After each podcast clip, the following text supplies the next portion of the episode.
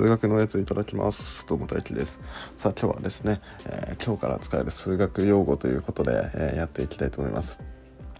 えっ、とですね、このコーナーはですね、えー、まあ数学好きな人っていうのはね、やっぱり日常生活でもね、ちょっと数学用語を使って会話したりとかね、うん、数学好き同士で話すとそういうね、その数学ネタがね、えー、いろいろ飛び交ったりするんですけど、まあそれをね、ちょっと皆さんにも体験してもらいたいということで、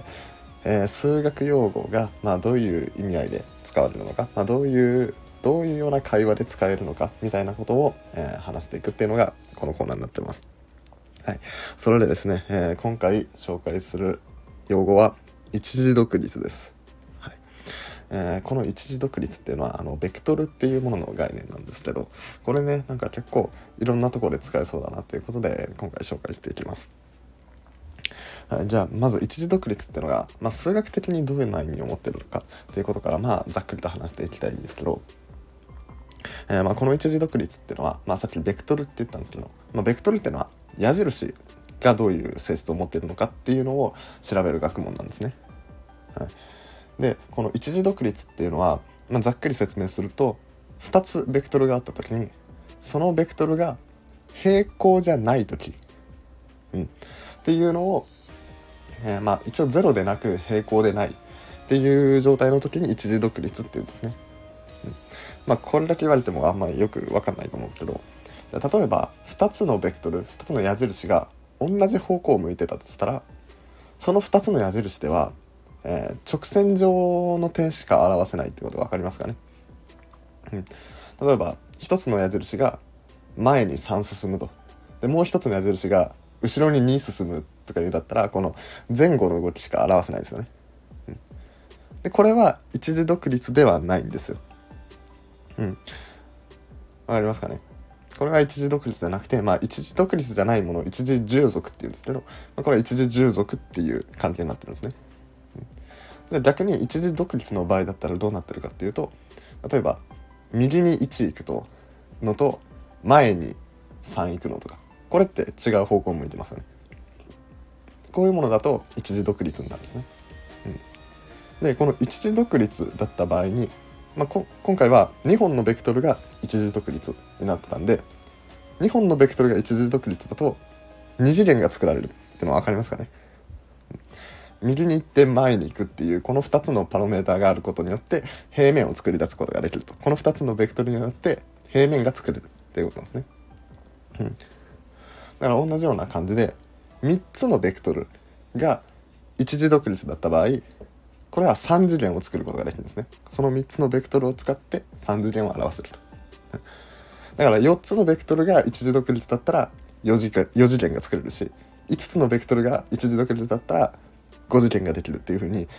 まあ、こういうふうにやっていくことで実はねえっ、とまあ現実には3次元とか、まあ、時間も含めて4次元だったりするんですけどそれ以外の次元も考えることができるっていうようなのがまあ、数学上での一時独立っていう意味なんですね。うん、なんでまあざっくり言うとそのそのベクトルの向いてる方向が違うよっていう、まあ、それだけなんですよ一時独立。うん、でまあこのね向いてる方向が違うっていうのを、まあ、日常生活で使うとまあどうなるのかなっていうふうに考えてみたんですね。それがやっぱりね、まあ、まず最初に思いついたのがあのバンドの解散理由とかですね。なんか音楽性の違いとか方向性の違いでバンド解散しましたってありますね。うん、あれねあのみんなの、えー、目標とするベクトルが一時独立だったっていうふうに言えるんですね。うん、まあ同じような感じでなんかカップルが別れる時とかね、うん、なんかあの金銭感覚が違うとかなんかいろいろ違うとかいう時は、まあ、そういう時は、えー、彼氏と彼女のベクトルが一時独立だったっていう、まあ、そういうふうに言えるわけですね。うん、だから逆にあの何か一つの目標を、えー、みんなで共有できてそこに向かっているっていう場合だったらこれは一時従属っていうんですね。うん、だから組織を作る時とかはね、えー、いかにして全員の意識が一時従属になるかっていうのを考えながら作っていかなきゃいけないと、まあ、そういうことに言えるんですね。うんまあ結局言ってることはあのみんなで方向性を一致させようっていうことなんですけど、まあ、それを、まあ、わざわざ数学用語に変えるっていうのが、まあ、数学のね数学好きな人の、まあ、まあ数学ネタというか身内ネタですよ。まあそういうところからねまあ数学の概念が分かんなくてもそういうなんか